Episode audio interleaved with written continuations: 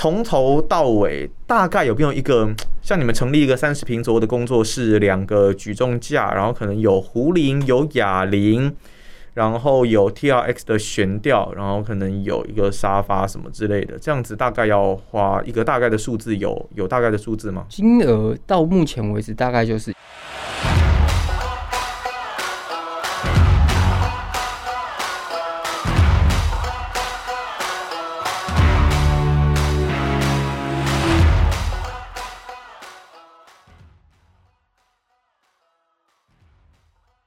欢迎收听《运动一言堂》，我是阿杰。那在这一集的节目开始之前呢，一样哦，先多多拜托各位的听众朋友啊，可以帮我们上到 Apple Podcast 搜寻“运动一言堂”。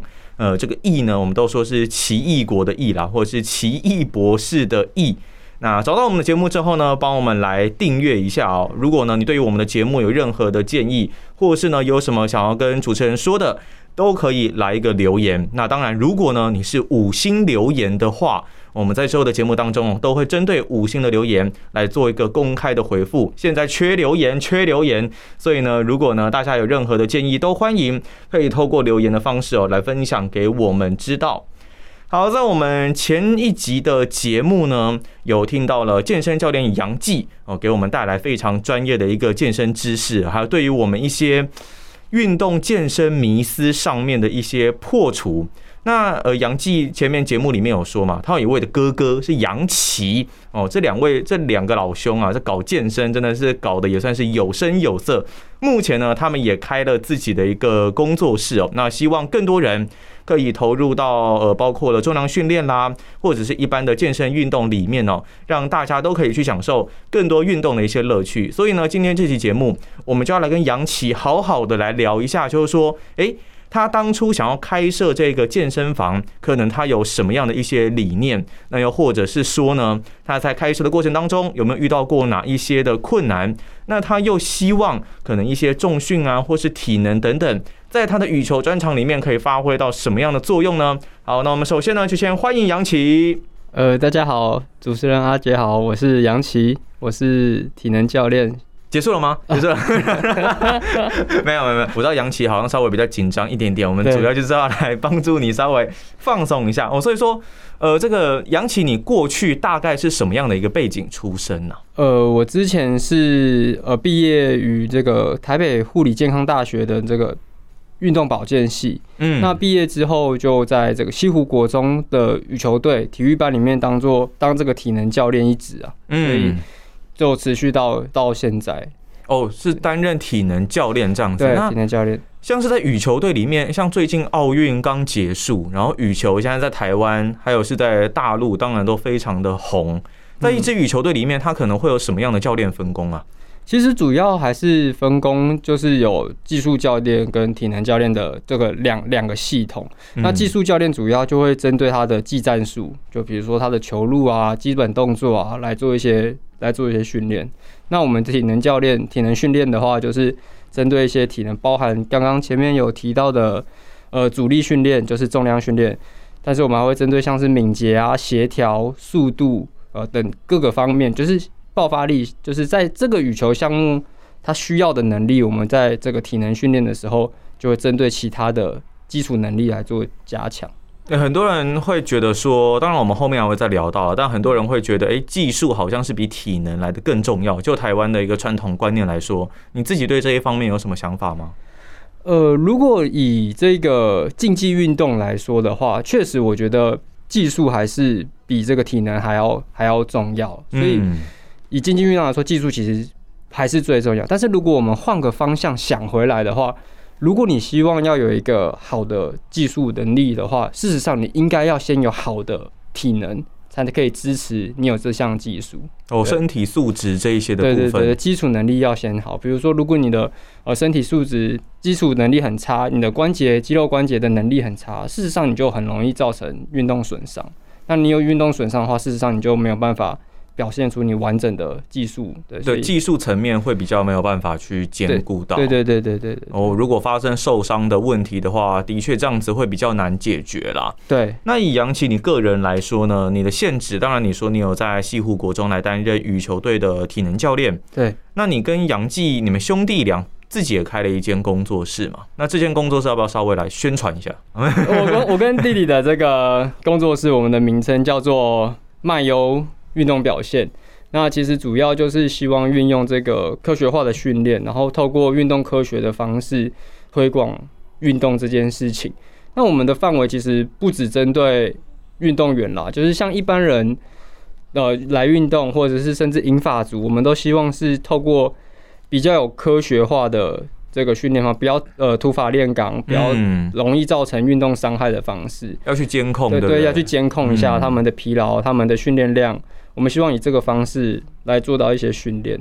哎、那像是你们这一间，它是不是有英文名字，对不对？M Y O Myo Performance 的哦对，嗯，所以就是麦优，然后就是运动表现相关的这个工作室这样子。对对对对对。你们里面可以做哪一些东西啊？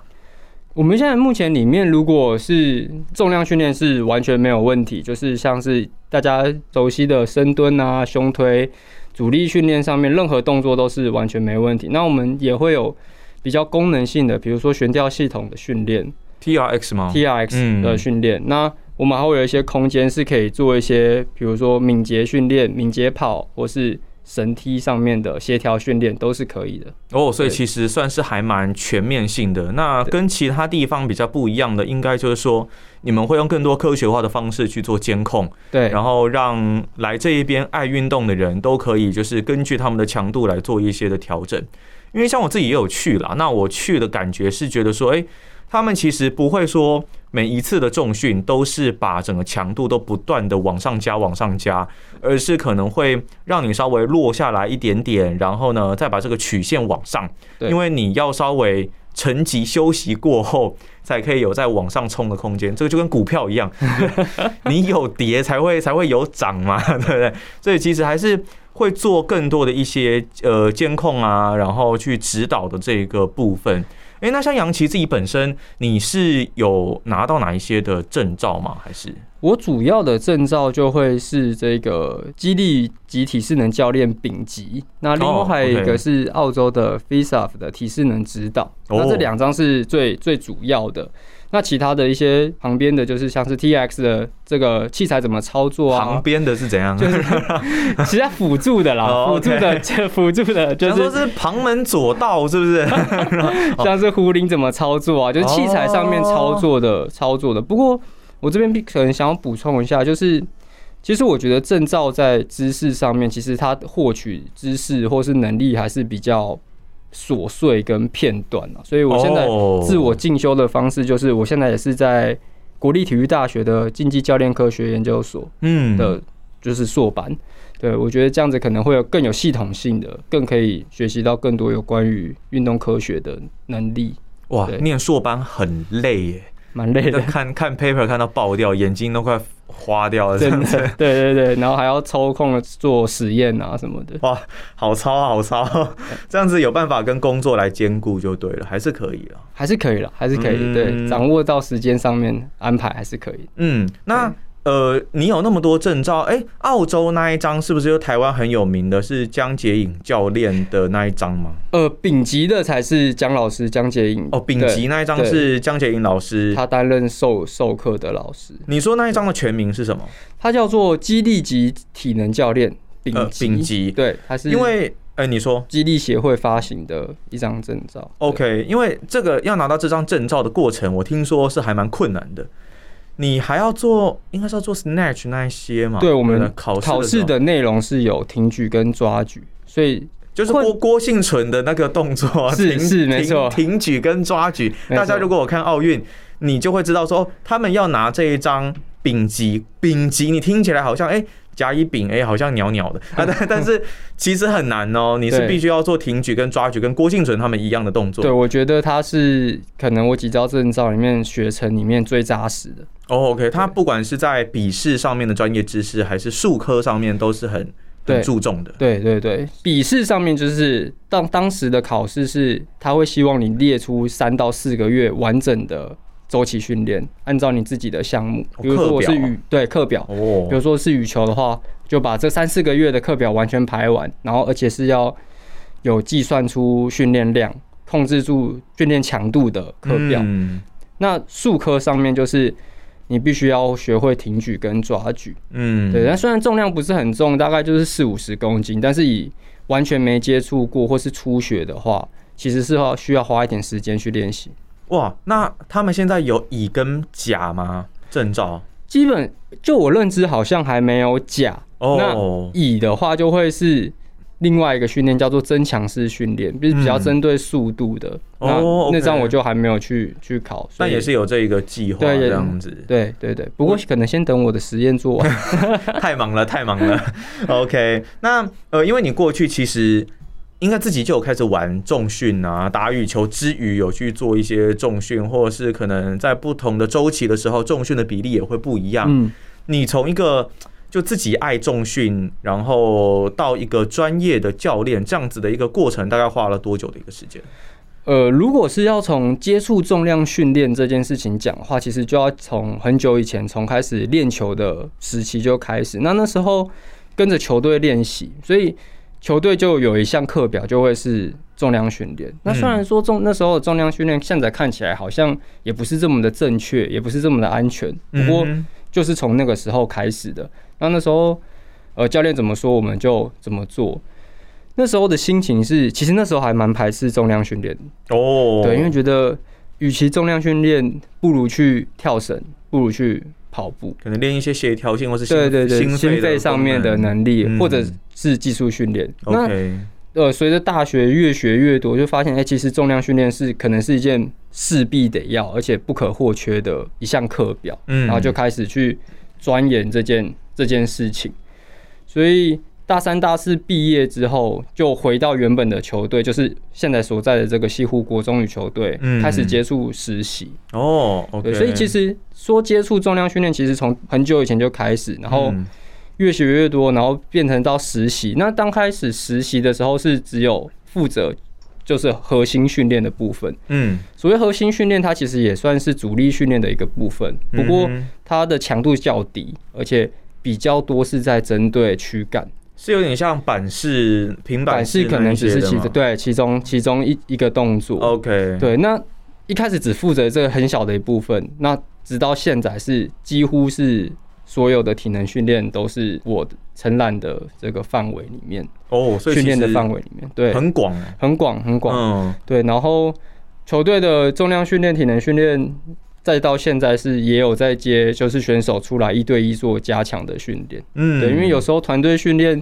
你说一个教练、两个教练要监控到完整的动作细节，事实上是有些困难。虽然我们已经尽力在执行，嗯，所以现在除了团队训练以外，也会有选手出来做一对一的个人训练。我都会觉得，其实跟国外相比，我们的教练的这种跟选手之间的人数配置上的比例，是不是还是有蛮大的一个落差？嗯，如果是国外，就我的了解是，他们一样会有一个在体能训练呃体能训练的这个团队里面，一定会有一样会有一个执行的总教练。嗯，那他其实下面会配给很多分散的这个执行教练。那一个教练其实大概就是对二到三个或是三到四个选手。哦，这么少啊？对，所以一一对三、一对四这样子。嗯但是像如果是我在球队的话，我可能有时候要一对十 甚至以上。一对对二十，我一个打十个，就是要负责非常多的选手。对 OK，像是因为呃前面当然已经先宣传过了，你目前呢跟弟弟有用一个这个 Myo Performance 的一个工作室，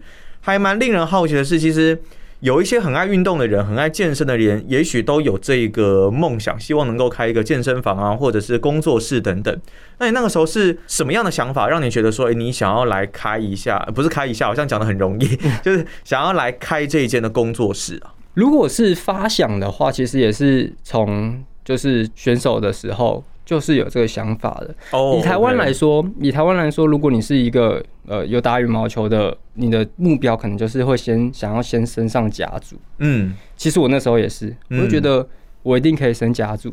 你应该已经算甲组选手了。没有，不其实还差一段距离，这个战斗力 对很还差强。还差一段距离。OK，但是随着这个练球的时间，我后来发现，其实升甲组或是你要成为顶尖选手，事实上不是这么容易。嗯但是你会非常刻苦，而且你必须呃特别有才华，嗯然后有一些机会你可以把握住。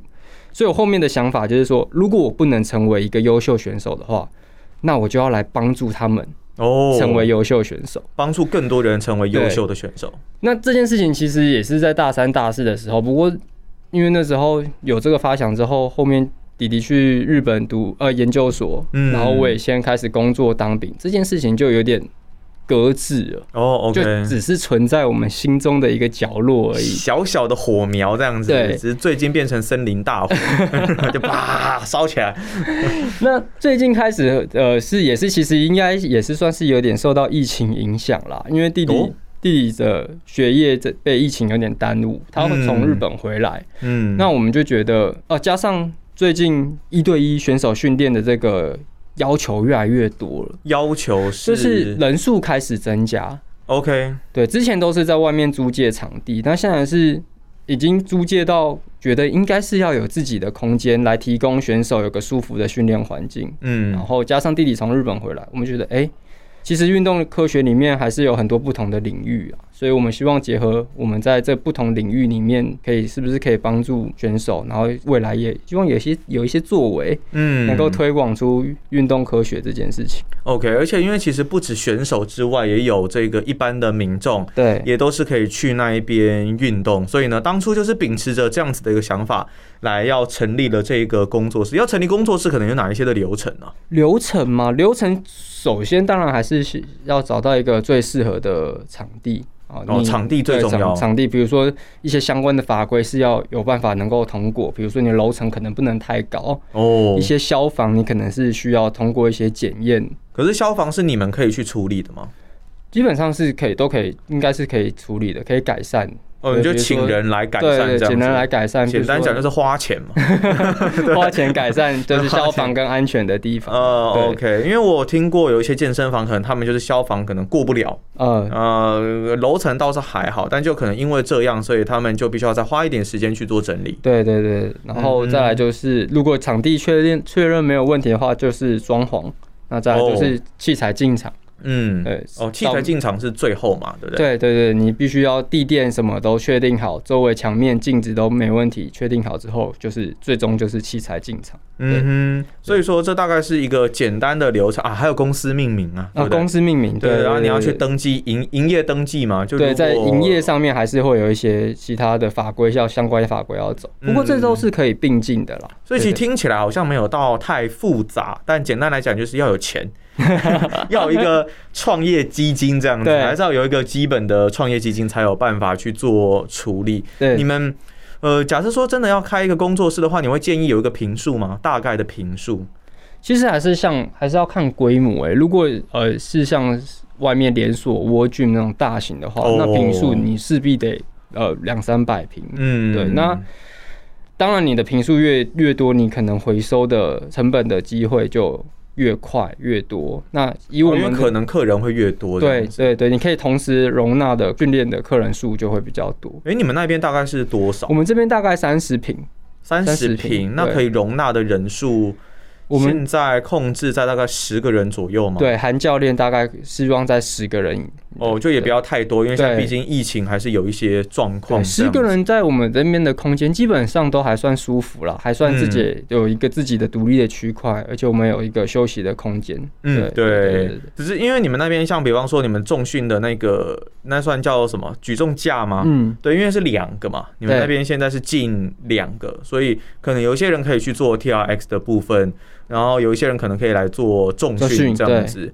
哦，OK，所以这是你们那边大概的一个规模跟制度。还蛮好奇的是说，在成立这个工作室的时间上，就你花了多久去，就是你正式的开始投入要成立之后，大概花了多久的时间去处理这个工作室的成立？其实很快、欸，当初确认说好，我们就是要做这件事情，其实到目前为止，大概也才四四个月、三个月、四个月。哦，对，就是包含找找厂商，因为因为我们两个人，所以找厂商是器材厂商，器材厂商然后地垫的厂商、装潢的厂商、工班这样子。嗯因为我们两个人，所以我们是多线进行啦，哦就是个人大家各自负责多少项目，然后嗯各自去处理好，然后再会诊这样。所以其实进度算是蛮快的，加上我们找找地点算是蛮顺利。嗯，你们现在地点是在台北市中诶，是中正区，呃，应该是中山中山中山区的长春路五十二号嘛？对，只是你们还没有招牌出来，对，还没有，可能还找找不太到。但就是你只要找长春路五十二号，然后。在一间的茶店旁边有个楼梯，上去二楼，对，就是 Mile Performance。不好找，但是只要去过一次，基本上应该都可以认认得出来。不过我看现在 Uber 一直都可以送得到啊，所以所以还行啊。对，所以就那当然，你你们那边也应该有电话嘛，对不对？对，电话呃，但是主要联络就是联络手机或是。那这样如果不认识你们人怎么办？其实我们现在因为疫情关系，我们很多都是希望就是介绍。我第一个我们可以控，对，我们可以控管，而且是比较熟识的人，我们比较可以知道他们的就是时间，然后间隔出这个学生跟学生之间的休息时段，就不会人那么多，因为。还是场场馆，你也希望人数不要太多了。嗯，对。那我临时加一个问题，就是说，假设说今天真的有听到这一集节目的人，然后想要去你们那边健身的话。有什么联络方式是可以提供给他们的吗？呃，其实，在那个 Instagram 上面搜寻那个 Mile Performance，哦，就可以私讯对，Performance 都都可以私讯我们，都会找得到我们。我会呢把它附在那个说明栏里面。那有兴趣的呢，就可以去联系，就说你听运动一言堂来的，有没有打折我不知道啊，所以 就是看老板的意思哈。所以说打折，压力好大啊，开玩笑。但就是说，大家如果有兴趣，真的可以先去。因为你们那边也是可以体验嘛，可以可以可以有体验的课程，体验是免免免先免费这样子。如果是只有 T X 的话，是有免费一次体验的课程。对，然后如果是呃一对一或是一对二的重训课的话，就是会有一个八折的优惠优惠的。哦，OK，所以就是有兴趣的都可以去看一下，因为呃去过之后真的会觉得那边环境算是很舒服了，而且那边的灯光我觉得选用也是觉得让你会。不会那么不自在，那教练人也是非常的好，所以大家有兴趣的话，都可以稍微再去呃看一下、观察一下。那还蛮想问杨琪一个问题啊，就是说，这不知道可不可以讲哎，就是从头到尾大概有没有一个像你们成立一个三十平左右的工作室，两个举重架，然后可能有壶铃、有哑铃。然后有 T R X 的悬吊，然后可能有一个沙发什么之类的，这样子大概要花一个大概的数字，有有大概的数字吗？金额部分？金额到目前为止大概就是一百，就是所有事情哦，一百其实好像还好哎。对啊，因为其实投前期投资的成本是不用不用到太大，就是包含装潢啊。卫浴啊，然后器材、地垫什么的，全部加起来，嗯，大概是抓一百左右。因为我一百到一百二十吧。哦，OK，我有朋友他可能开个早餐店，但是因为是有品牌的加盟店，我可能好像就要先投两三百，先下去加盟，然后再来处理那一些其他的设备等等。所以其实这样子听起来好像还算是蛮 OK 的。嗯，所以说目前经营上压力应该也不会到太大。目前都还好，目前都目前经营上面的压力是不会太大。OK，那像是你在整个工作室成立的一个过程当中啊，你有没有曾经就觉得很困难、很难过的一关？这是整个过程当中可能会是哪一个部分？其实整个过程最困难，我觉得还是就是弟弟从日本回来最当下决定要开始的那个瞬间呢。哦，一开始头洗下去的那个瞬间哦，就是俗话说，就是万事起头难。对，你就第一关最难过，但只要一开始开始了之后，应该就比较顺利了。会有蛮多事情，不过那些事情感觉只要花时间，其实是能都能够处理的。哦，但是所以当下决定是我觉得是最困难的。不花钱都好处理。对 当下你投决定投入，虽然说一百一百二十可能不是一个很大的数目，但是但也不小了。对，对我们来说，你要一下 拿出来，可能就会是心里要过一个要过一个坎这样子。没错。OK，但至少能够创立，我觉得也是。也是一件好事啦。那你们在这整个成立的一个过程当中，你们两个人会经历到非常多的讨论吗？还是其实就是由你来发号施令？因为你是老板的角色嘛。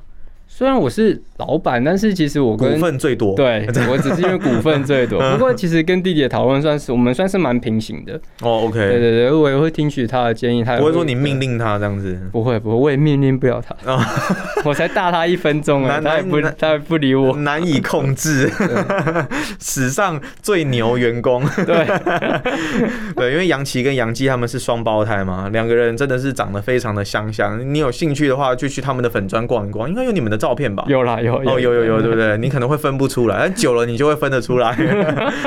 对，还还还蛮有趣的啦。哦，所以说两个人的讨论基本上算是在一个平行线上，不会说谁特别去呃命令谁这样子。可是其实因为你毕竟是老板的身份嘛，所以其实我去的时候我都会觉得说，哎，看你好像对于整洁什么的还是有一定的要求。希望还是给就是呃来运动的人是一个干净的干净的环境啦。虽然是我都有要求，不过其实拖地的都是弟弟，哦，所以他也是很认真，他有认真了。OK OK，我们不能因为这一集没有氧气就表他。不过你们是不是还有另外一个员工啊？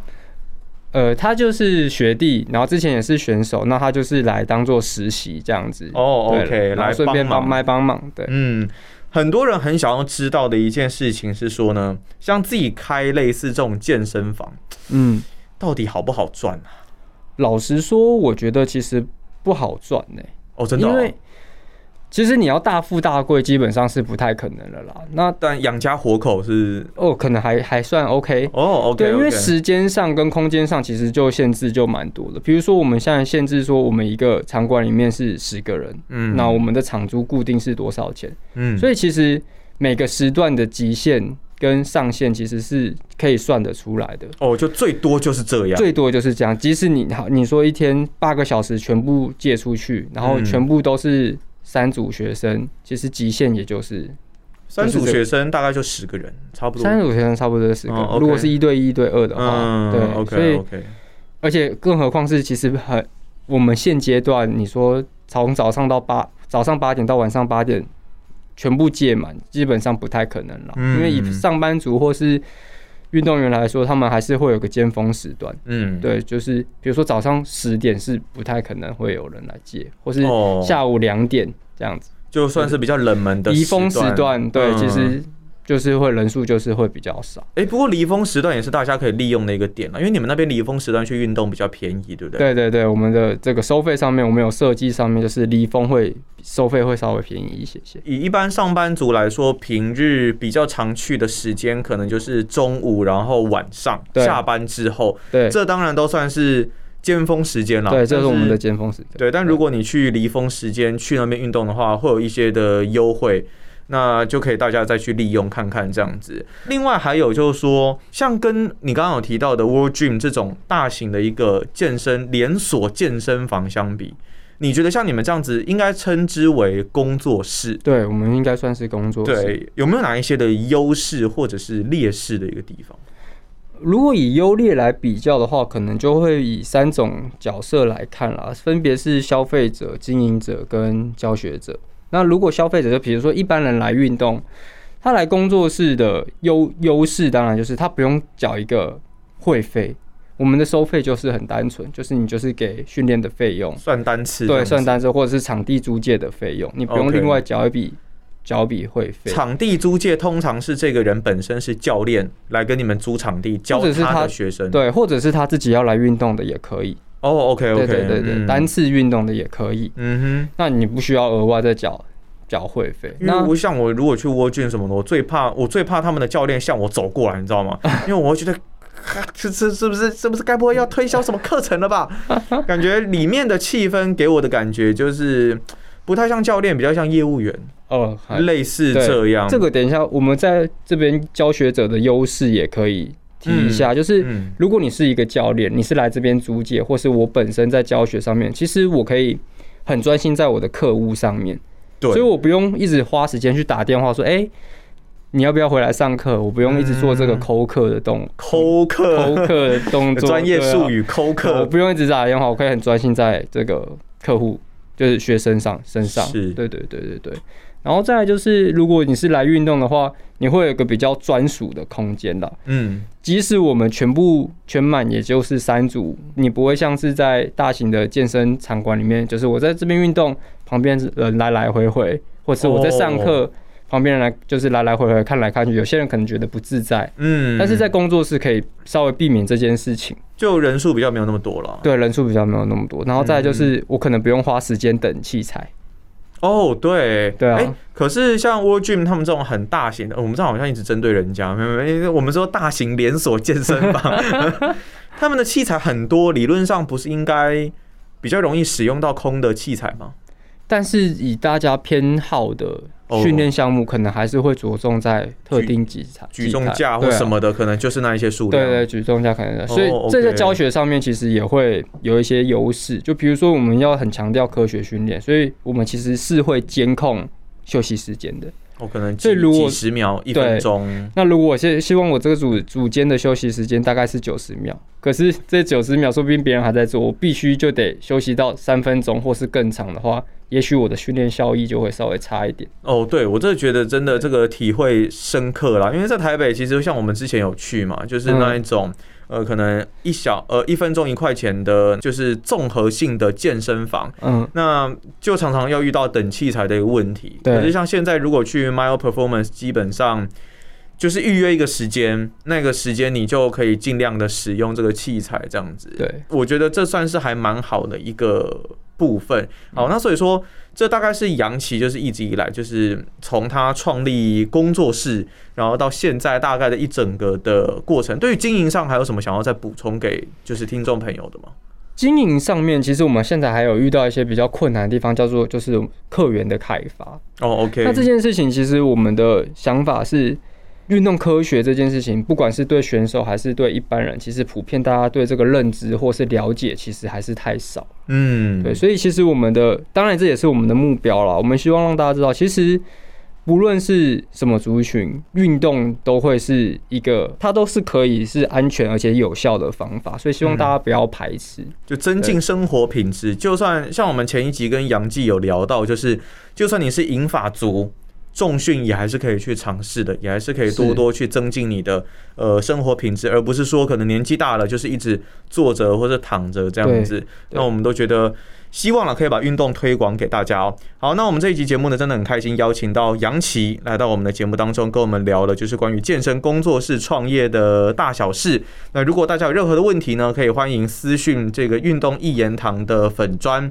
如果呢你有想要去呃他们健身房看一看，或者是去玩一玩、动一动的，也都可以私讯 Myo Performance，就是 M Y O 嘛。你们对应该是在粉砖上面是英文嘛，对不对？英文找到之后，然后呢小盒子丢讯息也可以哦。所以说呢，都欢迎大家可以多多的来运动啦。那我们这一集节目非常谢谢杨琪来到我们运动一言堂的节目当中。谢谢，谢谢大家。好，那我们就下期节目再见啦，拜拜。